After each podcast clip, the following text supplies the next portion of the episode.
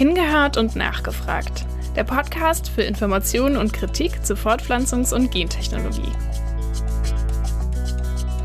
Diese Aussage von Ärztinnen, ähm, es ist ein Mädchen, die rekurriert ja auf so einen, so einen ganzen Komplex von Gefühlen, von sozialem Sein. Und im Grunde wird ja aber auf einen Monitor äh, erstmal ein bestimmtes Genital klassifiziert als männlich oder weiblich und daraus aber sozusagen eine ganze geschlechtliche Existenzweise abgeleitet.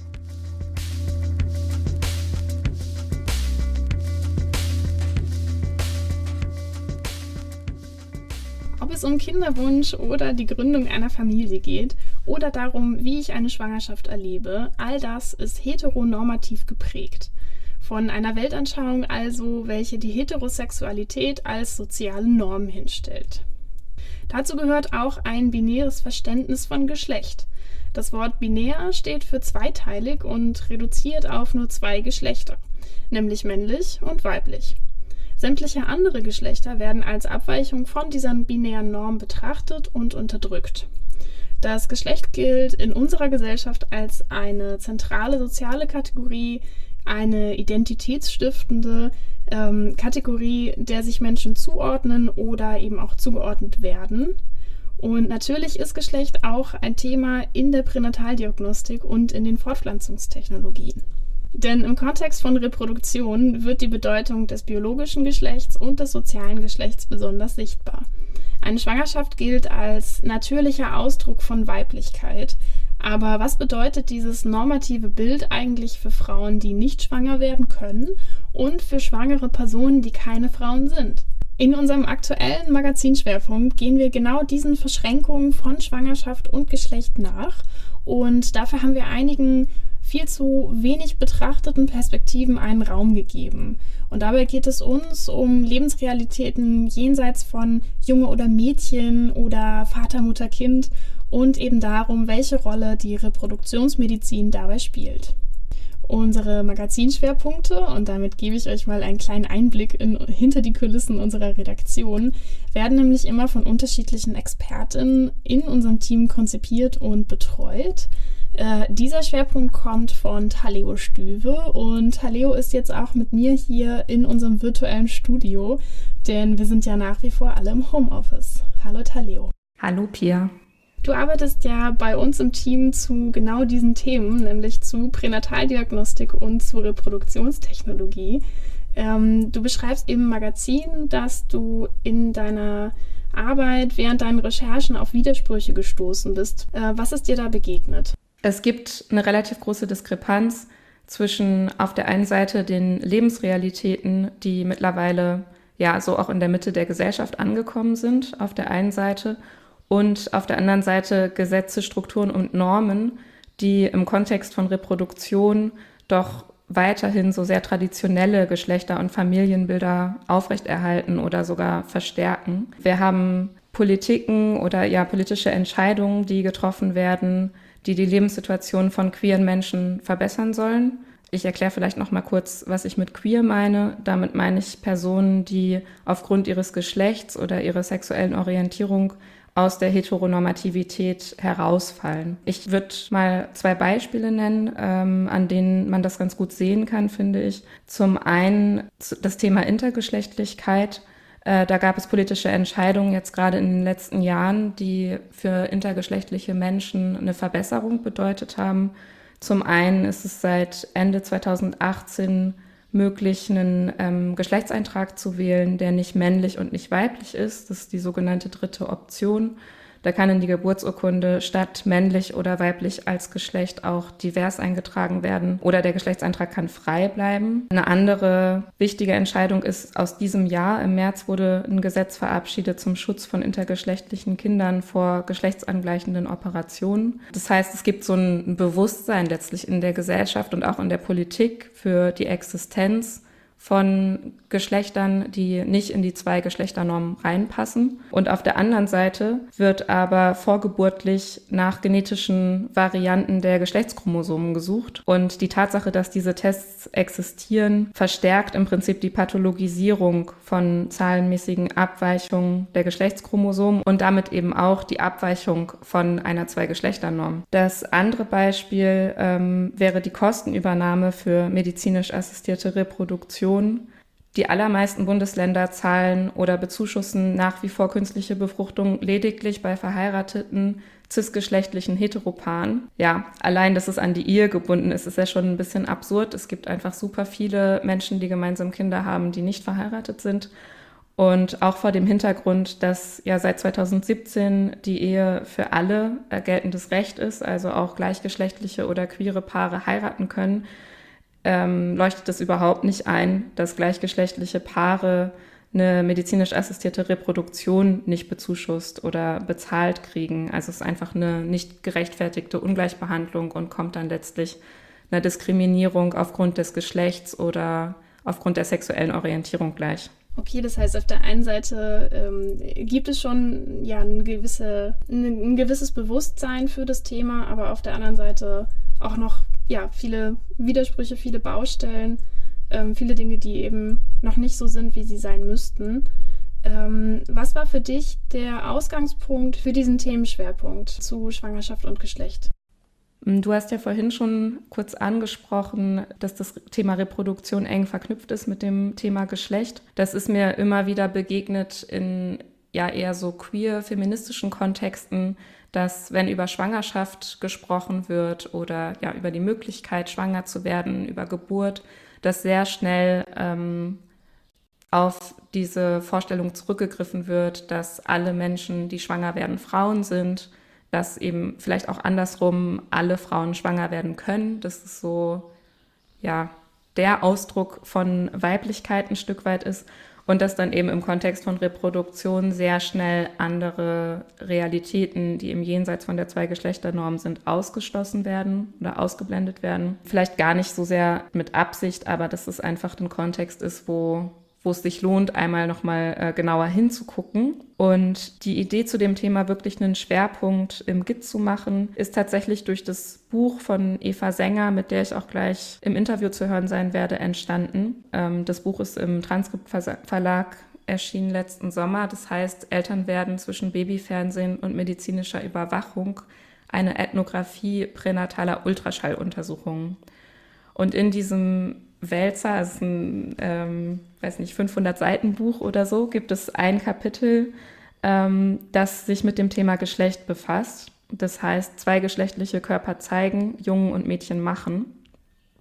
Und als ich das Kapitel gelesen habe, ist mir nochmal so richtig bewusst geworden, wie das Geschlecht im Kontext von Reproduktion tatsächlich auf zwei verschiedenen Ebenen eine Rolle spielt und auf beiden Ebenen heteronormativ geprägt ist und von dieser Zweigeschlechternorm, die ich schon angesprochen habe, ausgegangen wird. Und die eine Ebene ist eben die, die mir auch vorher schon bewusst war, die mir viel begegnet ist, so dieses, äh, die Ebene des schwangeren Körpers, dass im Mainstream über schwangere Körper per se weiblich gesprochen wird und schwangere Körper als weibliche Körper gelesen werden. Und die zweite Ebene ist eben die des fetalen Körpers, also das neue medizintechnische Entwicklung dafür sorgen, dass man immer mehr Informationen über den Fötus schon vor der Geburt haben kann und äh, eben auch Informationen, die das Geschlecht betreffen. Sowohl das äh, Genital, was im Ultraschall sichtbar ist, als auch das genetische Geschlecht, was durch genetische Untersuchungen vor der Geburt auch schon festgestellt werden kann heutzutage. Ja, super spannend. Und jetzt können wir auch tatsächlich gleich in das Gespräch reinhören, äh, das ihr geführt habt. Worum, worum geht es da? Eva erklärt einmal kurz generell, ähm, was quasi ihre Forschung war, äh, wie das Buch entstanden ist, äh, was die Aspekte von dem Buch insgesamt sind zu Ultraschalluntersuchungen als kulturelle Praxis. Und dann steigen wir aber auch sehr schnell ein und reden spezifisch eben über die Geschlechtsbestimmung im Ultraschall, was für ein Verständnis von Geschlecht vorherrscht im Ultraschalluntersuchungszimmer, dann geht es auch um brisantere Themen wie äh, Geschlechterpräferenz, inwiefern das eine Rolle spielt und auch über ja, Geschlechterstereotype und inwiefern die ähm, vorgeburtlich dann schon eine Rolle spielen. Vielen Dank, Taleo. Ich würde sagen, wir hören jetzt direkt mal in dieses Interview rein. Viel Spaß beim Hören.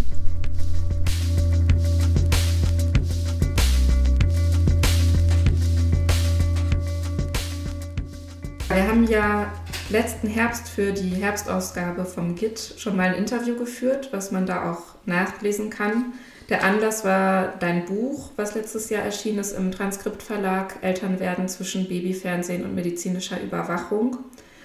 Und ähm, ich bin aber bei der Lektüre an diesem Kapitel hängen geblieben zur vorgeburtlichen Geschlechtsbestimmung und ähm, hatte da schon total Lust, da mit dir drüber zu sprechen und mehr darüber zu erfahren. Dementsprechend bin ich total froh, dass das jetzt klappt. Wie gesagt, hast du ja ein ganzes Buch über vorgeburtliche Ultraschalluntersuchungen geschrieben. Ähm, wir wollen nun wirklich gleich uns konzentrieren auf die Geschlechtsbestimmung vom Fötus per Ultraschall. Aber vielleicht magst du vorher trotzdem einleitend ein paar Worte zu Ultraschalluntersuchungen in der Schwangerschaft allgemein sagen. Also mich hat in meinem Buch und in meiner ja, empirischen Untersuchung, ähm, also mich haben Ultraschalluntersuchungen als eine kulturelle Praxis des Elternwerdens interessiert. Wir können ja auf der einen Seite sagen, dass Ultraschalluntersuchungen als medizinische Untersuchungen dazu dienen, beispielsweise das Alter der Schwangerschaft festzustellen und eben auch zu schauen, ob ähm, bestimmte Risikofaktoren in Bezug auf die Schwangerschaft vorliegen, sodass die Schwangere dann weitere diagnostische Untersuchung empfohlen bekommt. Das ist so die medizinische Perspektive. Dann ähm, gab und gibt es viele interessante Untersuchungen aus feministischer geschlechtersoziologischer Perspektive, die auch auf die ähm, Problematiken hinweisen der Medikalisierung, also dass sich Schwangere sehr viele Sorgen machen, dass bestimmte Normvorstellungen vorherrschend sind, dass äh, es so eine Vorstellung von Schwangerschaft auf Abruf gibt. Also das sind alles ganz wichtige Forschungen und mich hat aber nochmal interessiert, also jenseits dieser Kritik, die ich äh, auch teile, was ist das eigentlich für eine Praxis, die sich da sozusagen äh, abspielt? Ähm, wie trägt diese Visualisierung zu so einer Vorstellung von vorgeburtlichem Elternwerden bei und auch zu so einem vorgeburtlichen, das ist ja auch geschlechterdifferenziert, Mutter werden, Vater werden oder in Bezug auf Kinder sogar äh, Geschwister werden bei, aber auch welche neuen Normierungen gehen damit einher. Und dann hast du ja in dem Buch ein Kapitel geschrieben zu der vorgeburtlichen Geschlechtsbestimmung. Ähm, welche Bedeutung hat Geschlechtsbestimmung im Kontext von vorgeburtlichen Ultraschalluntersuchungen für die werdenden Eltern? Ich denke, das Wichtige ist vielleicht, dass ähm, auf der einen Seite oder auch das Paradoxe könnten wir sagen, ähm, es ist eine ganz nebensächliche äh, Information. Das sagen auch äh, die Schwangeren oder die ähm, werdenden Väter, mit denen ich gesprochen habe. Vielleicht das als Hintergrund. Ähm, es waren hauptsächlich sich als heterosexuell verstehende Paare, mit denen ich gesprochen habe. Genau, also es gibt ähm, so eine Rahmung von, das ist irgendwie eigentlich gar nicht so wichtig. Und das Wichtigste ist, dass äh, der Fötus, das Kind, gesund ist. Und zugleich ist es aber eine Info, die ähm, ja wie so eine Art Meilenstein, ähm, die so eine Art Meilenstein der Schwangerschaft darstellt. Also die Schwangerschaft wird konkreter, ja. Es wird sozusagen die eigene Positionierung als ähm, Elternteil, als werdende Mutter, als werdender Vater, ähm, das wird konkreter für Schwangere ähm, ist es auch relevant, das gleich zu wissen vor dem Hintergrund von äh, Konsum- und geschlechtsspezifischen Angeboten, also was für, ähm, was für Kleidung kaufe ich, äh, wie soll das Babybett aussehen, etc. pp. Und auch die Namenswahl. Also das sind dann noch so eine ganze Reihe von pragmatischen Gründen, warum das wichtig ist, obwohl es als nebensächliche Angelegenheit gerahmt wird, das Geschlecht zu wissen. Gibt es einen Unterschied von der Bedeutung was die werdenden Eltern ähm, sich davon erhoffen oder wünschen und was die Geschlechtsbestimmung für die Ärztin bedeutet.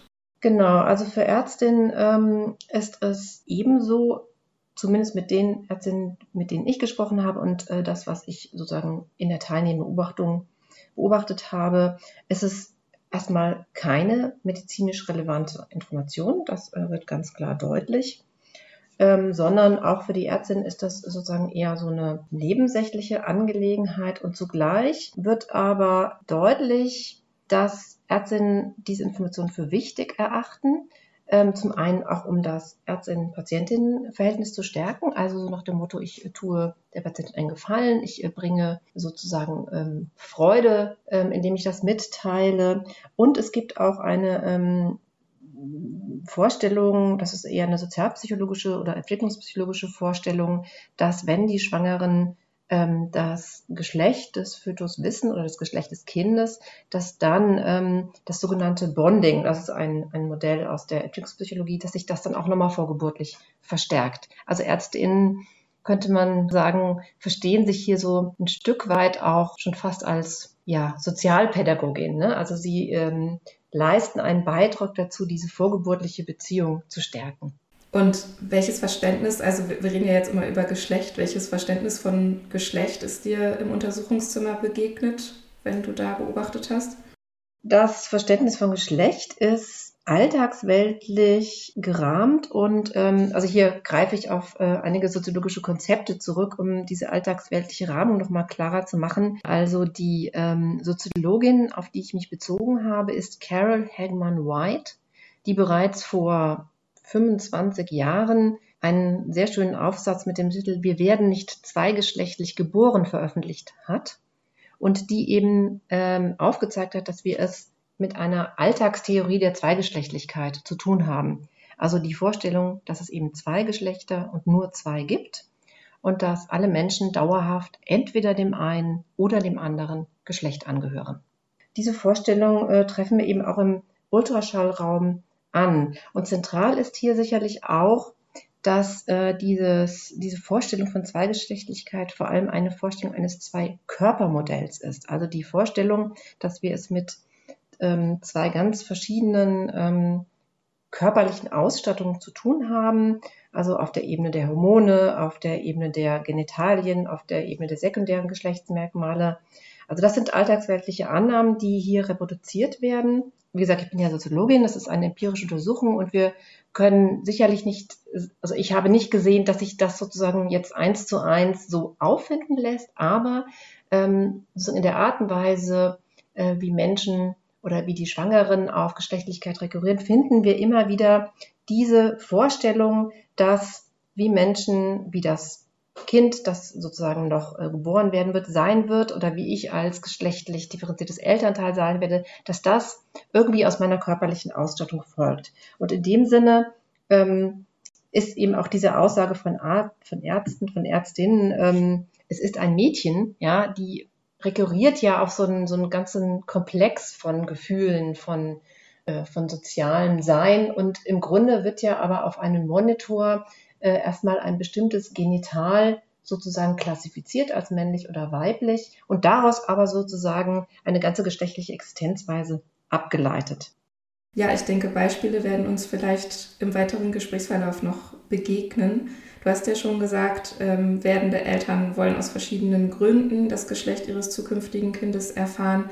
Ist es quasi Standard? Also wollen alle Eltern das wissen? Ist es allen werdenden Eltern wichtig? Also ähm, die Schwangeren oder auch ähm, Mütter und äh, Väter, die äh, sozusagen schon ein Kind hatten, die haben fast alle gesagt, ja, das ist ähm, für mich eigentlich ganz selbstverständlich. Ich möchte das wissen.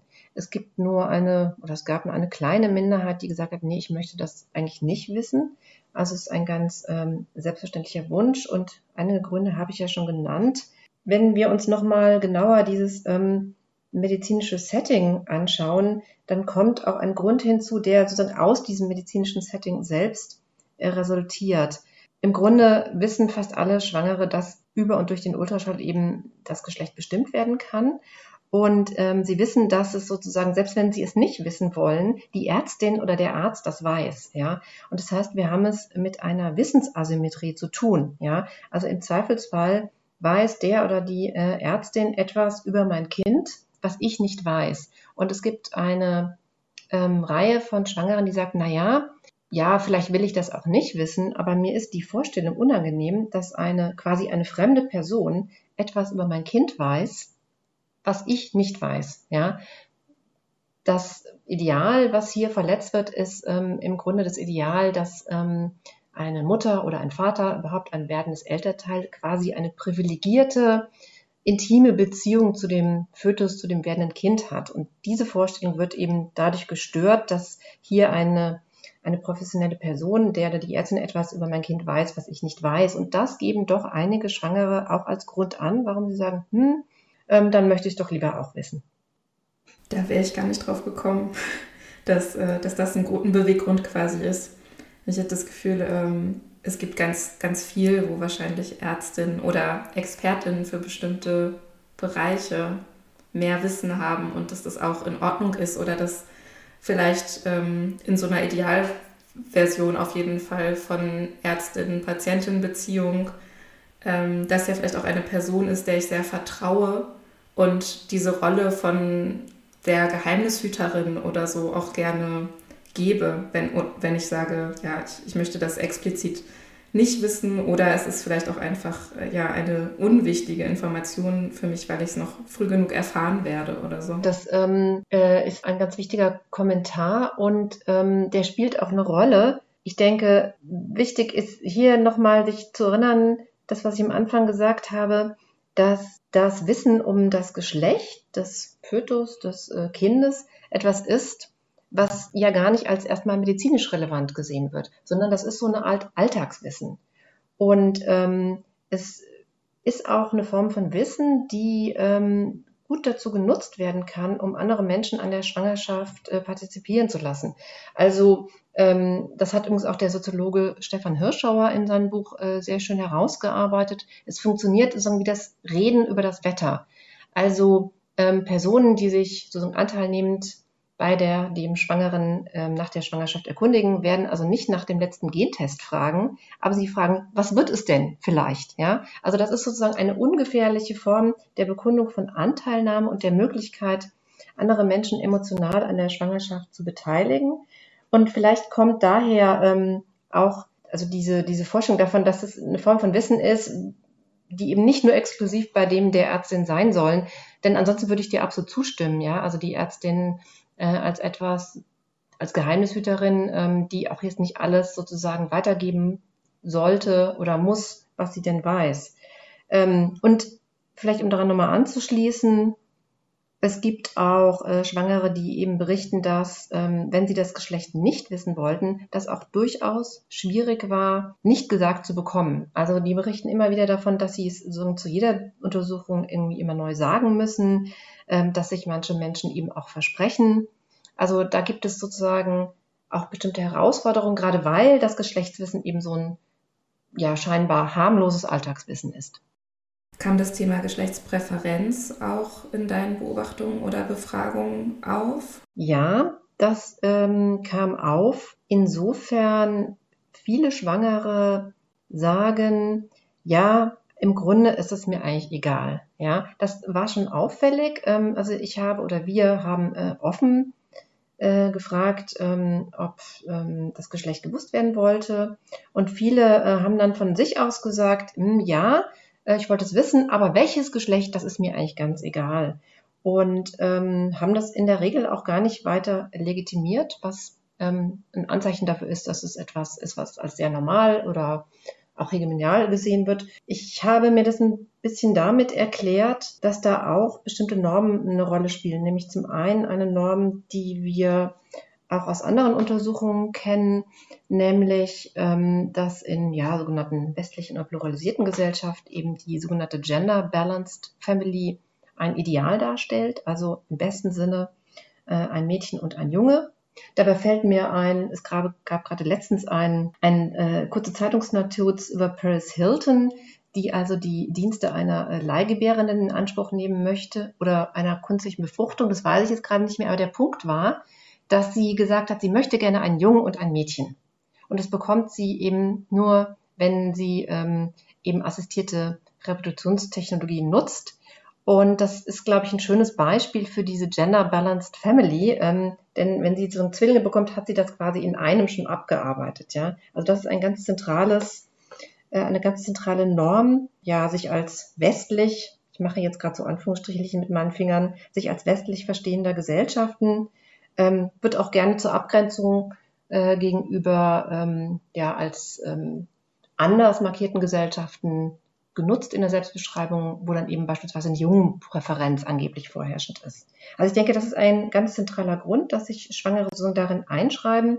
Äh, und ein weiterer Grund ist, ähm, wir haben es ja auch mit einem weiteren normativen Ideal, nämlich der Mutterliebe, der allumfassenden Mutterliebe zu tun, die eben auch nicht Kinder unterschiedlich lieben sollte. Ja, also ich denke, das ist eine, ein zweites, ähm, eine zweite Norm, die hier ganz zentral ist, warum Schwangere äh, sagen, ja, mir ist das eigentlich egal. Und wichtig ist vielleicht auch nochmal, da haben wir ja am Anfang drüber gesprochen, ähm, dass das auch in dieses Narrativ des Hauptsache gesund eingebettet ist. Ja, also wichtig äh, ist, wird gesagt, naja, das Geschlecht ist egal. Wichtig ist sozusagen die Gesundheit. Damit sind natürlich auch weitere Normen in Bezug auf körperliche Beeinträchtigung verbunden. Ah, das ist sehr interessant, was du gerade nochmal gesagt hast mit diesem Beispiel, mit der Zeitungsnotiz von Paris Hilton, weil mein Gefühl war so, ja, es gibt dieses Ideal von Gender Balanced Family, aber dass es trotzdem nichts ist, was unbedingt sagbar ist. Und das hatte ich in, als ich das Kapitel gelesen habe, in deinem Buch auch ein Stück weit so verstanden, dass äh, diese Präferenz von, ne, ich, ich hätte irgendwie, ich habe ja schon jung, ich hätte jetzt gern noch ein Mädchen, dass das zumindest nicht als ernst gemeinter Wunsch ähm, sagbar ist äh, weil das irgendwie ne, dem widerspricht, dass es ja eigentlich nebensächlich sein sollte, welches Geschlecht das zukünftige Kind hat oder auch dieser ubiquitären Mutterliebe, die, die du angesprochen hast, ähm, entgegensprechen würde. Ja, jetzt äh, stelle ich mir da gerade ein bisschen die Frage, sind wir an so einer Schwelle gerade angekommen, wo das vielleicht sagbar wird, wenn halt ähm, Promis das öffentlich in der Zeitung sagen können. Und ähm, ja, hängt es vielleicht auch damit zusammen, dass es tatsächlich möglich wird, weil man mit künstlicher Befruchtung äh, ja tatsächlich auch das Geschlecht dann mit vorab Präimplantationsdiagnostik wissen kann und dann eben nur die Föten implantiert, die das gewünschte Geschlecht haben. Ähm, wie schätzt du das ein? Ja, ich denke, sagbar ist ja auch nicht also andersherum formuliert, ich denke, es ist durchaus sagbar zu sagen, ich möchte ein Jungen und ein Mädchen. Also insofern können, denke ich, Präferenzen geäußert werden und das ist sozusagen, ähm, schreibt sich ein in diese hegemoniale westliche Selbstbeschreibung, die da heißt, ähm, also das ist, das, das ist eine Selbstbeschreibung aus meiner Sicht. Das entspricht nicht sozusagen ähm, sozialstrukturellen Ungleichheiten. Ja, also aber die Selbstbeschreibung ist, ähm, Jungen und Mädchen, Männer und Frauen sind gleich viel wert. Ähm, wir unter, also wir haben es mit gleichberechtigten Gesellschaften zu tun, etc. pp. Und ähm, also das ist der Hintergrund, in dem sagbar ist, ich möchte ein Jungen und ein Mädchen. Aber was sozusagen nicht sagbar ist, ich möchte oder zumindestens legitimierungsbedürftig ist. Vielleicht so rumformuliert. Also legitimierungsbedürftig ist zu sagen, ich möchte nur Mädchen oder ich möchte nur Jungen. Und mir sind übrigens Mädchen viel, viel lieber als Jungen oder Jungen viel, viel lieber als Mädchen. Also ich glaube, das ist das, was natürlich auch sagbar ist, aber auf jeden Fall legitimiert werden muss, ja, weil es sich sozusagen in so eine Vorstellung von einer möglichen Ungleichwertigkeit einschreibt, die in der Selbstbeschreibung westlicher Gesellschaften aber wiederum ähm, nicht so legitim ist, ja. Und Paris Hilton aus meiner Sicht ähm, schreibt sich genau in diese ähm, hegemoniale Selbstbeschreibung westlicher Gesellschaften ein, nämlich indem sie sagt, ja, äh, mir sind sowohl Mädchen als auch Jungen gleich viel wert und deswegen möchte ich ein Mädchen und ein Jungen. Ich finde das Interessante an dieser Aussage von Paris Hilton ist, dass sie ähm, sagt, ja, ich habe überhaupt kein, damit, kein Problem damit, ähm, assistierte Befruchtung zu nutzen, Reproduktionstechnologien, weil die mir ähm, eben dazu verhelfen, diese gender-balanced Familie quasi auf einen Streich. Also das ist aus meiner Sicht ähm, das Interessante an dieser Aussage. Ähm, also Paris Hilton muss es nicht irgendwie Schwangerschaft 1 durchlaufen und dann nochmal Schwangerschaft 2, sondern ähm, sie kann sozusagen auf einen Schlag einen Jungen und ein Mädchen bekommen und damit dem Ideal dieser ähm, Balanced Family entsprechen. Was da ja auf jeden Fall auch mitschwingt, ist so eine sehr klare Vorstellung von Mädchen und Jungen sind total unterschiedlich. Also, ne, dass es einen Mehrwert hat, beide Geschlechter in den eigenen Kindern vertreten zu haben. Aber da reden wir vielleicht später auch noch drüber. Ähm, ansonsten, wenn man jetzt mal jenseits von der assistierten Reproduktion, wo man dann ja wirklich sicher das genetische Geschlecht vorher schon wissen kann, darüber weitersprechen. Im Ultraschall das Geschlecht zu bestimmen, ist ja gar nicht eine hundertprozentige ähm, Geschichte. Also das ist ja nicht ähm, wirklich sicher. Spielt das in der Kommunikation oder im Umgang mit der Information eine Rolle? Ja, das spielt eine ganz äh, zentrale Rolle. Genau, du hast es ja schon gesagt, es ist nicht sicher. Also ähm, so in den äh, Lehrbüchern oder in den Interviews mit Ärztinnen wird kommuniziert, dass so ab der 11. oder 12. Schwangerschaftswoche hm, ist das genital circa so zu 50 Prozent bestimmbar und das steigt dann sukzessive an. Und es hängt ab also von der Erfahrung des der Ärztin. Es hängt auch nochmal ab von der körperlichen Verfasstheit der Schwangeren, also wie viel sie wiegt. Und es hängt ganz zentral ähm, davon ab, wie der Fötus eben liegt ähm, im Bauchraum der Schwangeren. Und ähm, das heißt, es ist tatsächlich vorläufig und unsicher, dieses Wissen, um was für ein Genital es sich handelt. Und das Interessante ist jetzt, dass sowohl Schwangere als auch Ärztinnen dieser Unsicherheit und Vorläufigkeit eigentlich auch Rechnung tragen. Also das wird in den Interviews deutlich. Die Schwangeren berichten dann davon, dass sie beispielsweise das Geschlecht wussten, aber sich darauf eben nur so ein bisschen unter Vorbehalt einlassen oder darauf auch noch nicht so ganz vertrauen in Bezug auf die, äh, den Kauf von, von Ausstattung. Das wird auch deutlich in so sehr interessanten Wordings, wenn beispielsweise eine Ärztin sagt, ja, es ist zu 80 Prozent ein Mädchen. Ähm, das ist ja eine Aussage, die wir sozusagen postnatal ähm, jetzt für eher für ungewöhnlich halten würden. Also beispielsweise die Information ähm, der werdenden Großmutter, ja, was ist es denn nach der Geburt? Ja, wahrscheinlich zu 80 Prozent ein Mädchen, ja. Also das äh, würde eher für Irritation sorgen. Aber darauf wird sich vorgeburtlich eingestellt. Ähm, und das, dem wird sozusagen Rechnung getragen. Und ähm, Schwangere berichten auch durchaus, dass sie ähm, beispielsweise auch erstmal eine ja, Falschinformation bekommen haben. Und dann sind das aber so Erzählungen, in denen sie berichten, ja, okay, dann war die Information falsch, aber dann habe ich meine Gefühle quasi entsprechend umgestellt. Ja, also das ist dann immer auch sozusagen eine, ein Narrativ des erfolgreichen Umstellens, womit wir auch wieder bei diesem Thema wären, ähm, dass es auch darum geht, als werdende Mutter alle Kinder gleichermaßen zu lieben. Mm, du hast eben schon gesagt, dass die Geschlechtsbestimmung medizinisch eigentlich unwichtig ist. Trotzdem nimmt es sehr Raum ein. Die Ärztinnen suchen teilweise richtig nach dem Geschlecht in der Ultraschalluntersuchung und teilen den, den Eltern dann mit, was sie auf dem Bildschirm so sehen. Kannst du dazu noch ein paar Eindrücke aus deiner Beobachtung teilen? Ja, sehr gerne. Und ich muss auch sagen, dass gerade ähm, die Beobachtung dieser ja, Geschlechtsmitteilung oder Genitalbestimmung durchaus amüsant waren. Ja, und das äh, liegt daran, dass ähm, einige Ärztinnen genau diese, äh, wie soll man sagen, diese Vorläufigkeit oder auch vielleicht ähm, die Herausforderung, dass ähm, das Genital bestimmt werden soll, aber es ist einfach nicht zu erkennen, dass die das nutzen, um diese Mitteilung auf eine ganz bestimmte Art und Weise zu inszenieren. Ja, um das beispielhaft nochmal zu veranschaulichen. Ähm, also ich habe ja ähm, Schwangere begleitet zu jeder Schwangerschaftsvorsorgeuntersuchung und beispielsweise hat eine Ärztin bei einer Schwangeren, die sehr ängstlich war, ähm, wo die Schwangerschaft mit Angst und Sorge durchzogen war, weil es ähm, bei einer vorigen Schwangerschaft schon zu einem Verlust ähm, des Fötus kam. Also die inszeniert quasi bei jeder Vorsorgeuntersuchung oder zumindest ab Mitte der Schwangerschaft ähm, eine Reihe von Vorsorgeuntersuchungen ähm, so, dass ähm, sie beispielsweise immer darauf hinweist, hm, mal sehen, ob ich was sehen kann. Ich bin jetzt total gespannt. Ähm, und das ist eine sehr freudige und auch eine sehr spannungsreiche Inszenierung, in der gerade das Wissen um das Genital als etwas vorgestellt wird, das ähm, gelüftet werden muss. Also es ist ein Geheimnis, das gelüftet werden muss und ähm, das spielt dann sozusagen im Gespräch davor eine große Rolle. Es wird danach ein Stückchen Bedauern geäußert ähm, nach der Untersuchung und dann wird gesagt, naja, vielleicht sehen wir es ja bei der nächsten Ultraschalluntersuchung.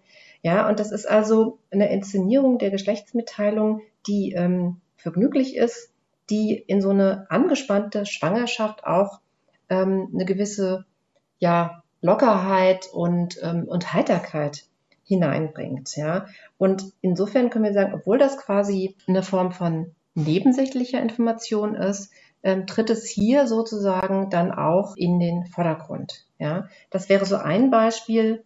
Wir haben aber auch, also ich habe auch Situationen beobachtet, wo gerade ähm, Gegenläufe zu, zu diesem Wissen darüber, dass es eigentlich fehlbar ist, die Genitalbestimmung und auch vorläufig. Also ähm, beispielsweise Ärzte sagen, ja, okay, Geschlecht, hier ein Mädchen. Ne? Also dann haben wir in Großaufnahme, um in, diesem, in dieser visuellen Metapher zu bleiben, dann haben wir in Großaufnahme Schamlippen. Ähm, und hier wird auch so eine Form von Tatsächlichkeit eigentlich inszeniert, die darauf abzielt, dass ähm, Geschlecht etwas ist, was ganz, ganz, ganz eindeutig ist und auch visualisiert werden kann. Vielleicht kannst du da noch ein bisschen mehr drauf eingehen, weil für LaiInnen, also Menschen, die nicht Medizin studiert haben, ähm, ist es ja teilweise schwierig oder ist es schwierig, Ultraschallbilder zu interpretieren. Das heißt, die Ärztinnen haben quasi diesen Wissensvorsprung, gucken auf den Bildschirm und beschreiben dann so was, was sie sehen. Ne? Also auch zu sagen, so hier sehen sie irgendwie das Gesicht im Profil oder hier sehen sie das Herz schlagen. Und verändert sich das, wenn über Genitalien gesprochen wird, einfach weil über Genitalien gesprochen wird? Also was für ein Vokabular oder auf welche Art wird über Genitalien gesprochen im Untersuchungszimmer? Also grundsätzlich ähm, kann ich sagen, dass sich sozusagen die Darstellungsweise oder die Erklärung erstmal nicht ändert. Ja, du hast es ja schon ausgeführt. Als Laien ist nicht viel zu erkennen. Das kann ich nur bestätigen. Ich bin ja auch als medizinische Laien in diesen Ultraschall, in diese Ultraschallräume hineingegangen. Ähm, und äh, du siehst also einen Monitor mit grau-schwarzem Gewusel. Also mehr ist es tatsächlich nicht. Manchmal ähm, hatte ich das Gefühl, ich erkenne jetzt irgendwas, aber meistens habe ich mich getäuscht. Da ging es mir sozusagen zum Teil sogar noch schlechter als einigen Schwangeren, die also schon ein paar Ultraschalluntersuchungen mehr hatten. Und ganz zentral ist dann tatsächlich das, was der die Ärztin tut. Ähm, also die Ärztin beschreibt, was auf dem Bildschirm zu sehen ist. Und das tut sie ähm, beispielsweise, indem sie mit dem Zeigefinger auf Umrisse zeigt oder so mit so einem Cursor was nachfährt und sagt, das ist jetzt eine Hand oder das ist der Kopf oder gerne auch Köpfchen oder Händchen oder ähm, auch so veranschauliche Begriffe benutzt, wie also hier sehen Sie eine Mickey Maus oder ein Gummibärchen. Ne? Ähm, also hier wird, hier werden quasi fötale Körper am Bildschirm veranschaulicht für das Publikum. Und das funktioniert, das kann ich jetzt aus eigener Erfahrung sagen, erstaunlich gut manchmal oder auch sogar über weite Strecken.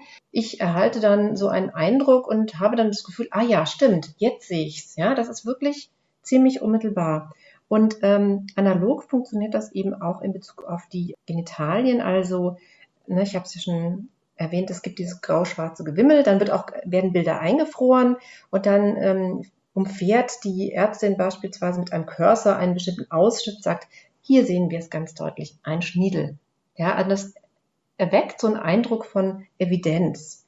Und auch hier äh, benutzen Ärztinnen äh, veranschauliche Begriffe. Beispielsweise für äh, Schamlippen wird der Ausdruck Kaffeebohnen verwandt. Aber, und hier kommt vielleicht auch nochmal zentraler Unterschied zu, ja, will ich sagen, nicht sehr vergeschlechtlichen äh, Körperformen. Also in Bezug auf die Genitalien gibt es starke Unterscheidungen, wie als männlich und als weiblich klassifizierte Genitalien zum Teil beschrieben werden, während es für das als männlich klassifizierte Genital eine Reihe von Umschreibungen gibt, also Zipfel, Penis, Schniedel, whatever, finden wir für ein feminisiertes Genital entweder den Ausdruck Schamlippen oder das kommt zum Teil auch vor, die Vorstellung, dass nichts zu sehen ist. Das ist sicherlich eine Erkenntnis oder das ist eine Beobachtung, über die wir, glaube ich, lange sprechen könnten und ähm, nämlich die unterschiedliche Repräsentation feminisierter und äh, maskuliner Genitalien wirklich in der Kulturgeschichte, aber in der sozusagen das weibliche Genital eben als nichts dargestellt wird. Und aber das ist etwas, was ich auch im Ultraschallraum beobachtet habe. Also dass ähm, gesagt wird, na ja, also hier sehen wir nichts und deswegen ist es ein Mädchen. Ja, also das ist nicht immer so. Und und auf der medizinischen Ebene äh, gibt es auch manche Ärztinnen, die äh, ganz nüchtern sagen, hier Schamlippen, hier sehen Sie ähm, ein männliches Genital. Aber es gibt eben diese vorherrschende Vorstellung, die zum Teil reproduziert wird dass, wenn nichts zu sehen ist, es sich dann um ein Mädchen handelt. Wobei eben auch dieses Nichts muss ganz aktiv dann beispielsweise mit einem Cursor am Bildschirm gezeigt werden. verändert das Geschlechtswissen, also wenn ein Genital erkannt wurde, wie über den Fötus gesprochen wird, in dann der gleichen Untersuchung oder in folgenden Untersuchungen? Meistens ja, denn ich hatte ja schon am Anfang erwähnt, es geht ja um diese kulturelle Praxis des Elternwerdens. Eltern werden sie, wenn sie sozusagen ein Wesen haben, auf das sie sich elterlich beziehen. Wir können sehen, dass ähm, es in diesen Ultraschall geht auch immer um die Konkretisierung des Fötus als eine Person. Also dann wird dann sowohl von Ärztinnen als auch von Schwangeren als auch von Begleitpersonen gesagt, oh, es winkt oder ähm, äh, guck mal, wie doll es sich bewegt oder ist müde oder hat Launen. Und, ähm, und diese Aussagen über das Verhalten des Ungeborenen, ähm, über Motivlagen, Charaktereigenschaften, die werden dann gegendert. Ja? Also wir haben dann eben die Prinzessin. Also das ist zum Teil auch extrem stereotyp ja, also die Prinzessin ähm, oder wir haben das Ungeborene, das rumzickt oder den Rabauke etc. pp. Also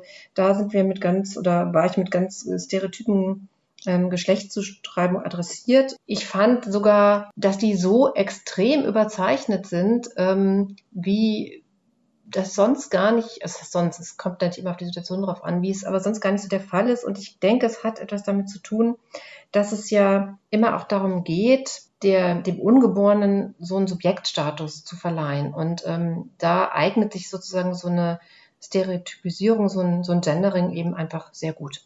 Und das wird dann eben auch entsprechend von allen Beteiligten, zum Teil auch mit Freude und Heiterkeit, muss man sagen, äh, durch solches so tun als ob ähm, eben vollzogen.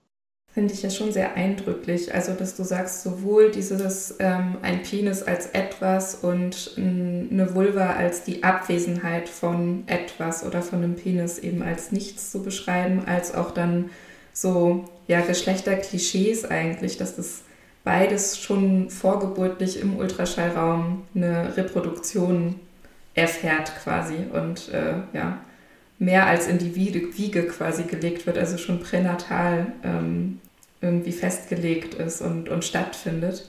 Kam in deinen Beobachtungen irgendwie ein nicht-binäres Verständnis von Geschlecht mal vor oder wurde die Möglichkeit benannt, dass es auch ein nicht eindeutig als männlich oder weiblich klassifizierbares Genital geben könnte? Bei den Schwangerschaftsvorsorgeuntersuchungen, bei denen ich dabei war, kam das wirklich tatsächlich nicht vor. Auch nicht scherzhaft, ja. Also ähm, äh, so eine Vorstellung von, es gäbe irgendwie etwas jenseits der Zweigeschlechtlichkeit. Es kam aber auch nicht, und darüber habe ich mich fast ein bisschen gewundert, ähm, es kam aber auch nicht in so einem nicht, dass das wünschenswert wäre, aber es gab auch nicht in einem pathologisierenden Sinne vor. Also der Hinweis beispielsweise darauf, dass es ja auch ähm, in Bezug was auf äh, Geschlecht sozusagen Variationen der Geschlechtschromosomen beispielsweise gibt. Also da ähm, gab es keinerlei Hinweise. Hängt vielleicht auch mit dem spezifischen Sample zusammen.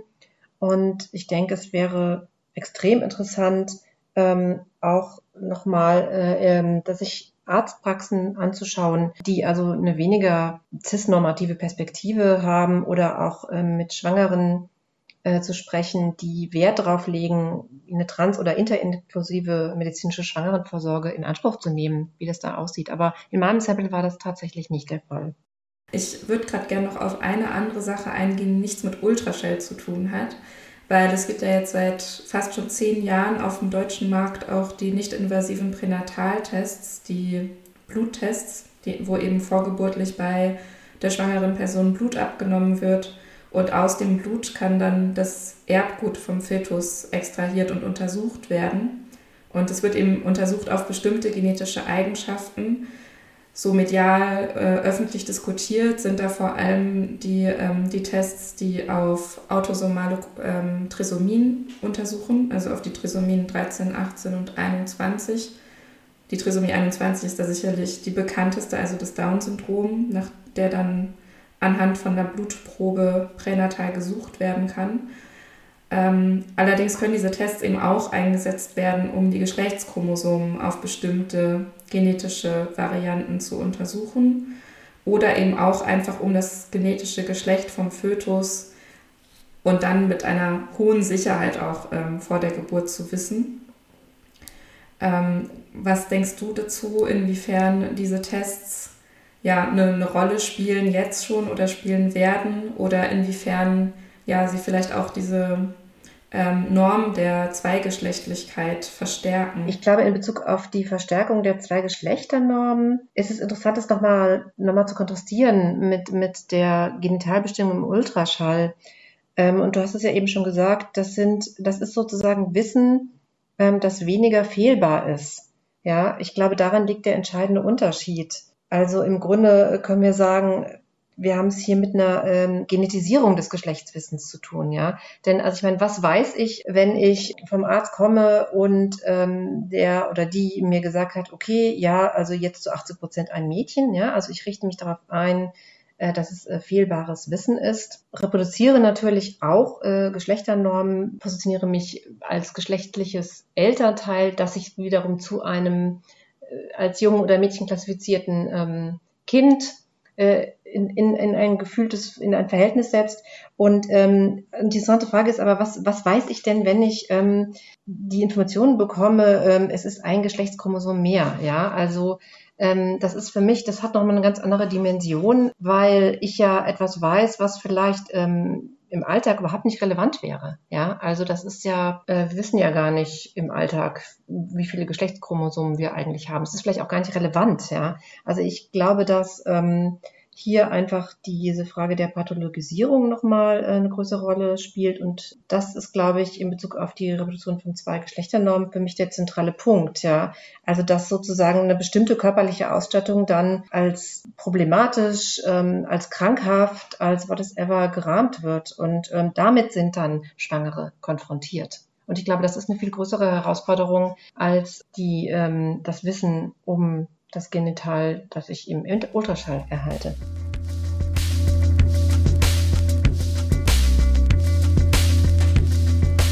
Das war das Gespräch mit der Soziologin Dr. Eva Sänger. In der aktuellen Ausgabe des Genethischen Informationsdienstes, unserem Fachmagazin, haben wir uns auch weiter mit dem Thema Schwangerschaft und Geschlecht auseinandergesetzt. Darin gehen wir den Verschränkungen von Schwangerschaft und Geschlecht nach, die ja auch schon in diesem Gespräch heute total sichtbar geworden sind und schenken dabei einigen, ja, viel zu wenig betrachteten Perspektiven unsere und auch eure Aufmerksamkeit. Ähm, dabei geht es uns um Lebensrealitäten jenseits von Junge oder Mädchen oder der klassischen Kleinfamilie Vater, Mutter, Kind und darum, welche Rolle die Reproduktionsmedizin dabei spielt. Einige dieser Artikel sind schon jetzt online verfügbar für euch auf www.gen-ethisches-netzwerk.de. Ihr könnt da beispielsweise in einem Erfahrungsbericht lesen, wie es ist, als Transperson schwanger zu sein und Eltern zu werden und wie der Weg zum Wunschkind so ausgesehen hat. Und ihr findet auch ein Glossar zu all den wichtigen Begriffen, die ihr zu diesem Thema kennen müsst bzw. kennenlernen könnt. Außerdem hat Eva Sänger auch schon mal einen Artikel für uns geschrieben, also schaut einfach mal in, den, äh, in der Podcast-Beschreibung, was es da alles so zu entdecken gibt an Artikeln zum Weiterlesen und schaut auch unbedingt mal in die aktuelle Ausgabe unseres Magazins. Und wenn ihr die gesamte Ausgabe haben wollt, dann könnt ihr die bei uns im Shop bestellen. Den Link dafür findet ihr auch in der Beschreibung dieser Podcast-Folge. Und ich habe auch noch einen kleinen Ausblick auf die kommende Folge. Es wird nochmal um das Thema Schwangerschaft und Geschlecht gehen, und zwar um Reproduktion via Samenbank. Das ermöglicht nämlich Familiengründungen jenseits normativer Vorstellungen von Kleinfamilie. Aber die Zugangs- und auch die Kostenregelung dieser medizinischen Leistung und auch das veraltete Abstammungsrecht erschweren queeren Personen ihre Kinderwünsche und verstärken gleichzeitig intersektionale Diskriminierung. Ja, und in dieses Thema schauen wir nächstes Mal genauer rein. Da könnt ihr euch also schon mal drauf freuen. Wenn ihr Feedback für uns habt, dann schreibt uns gern an podcast.gen-ethisches-netzwerk.de. Schön, dass ihr zugehört habt und bis zur nächsten Folge.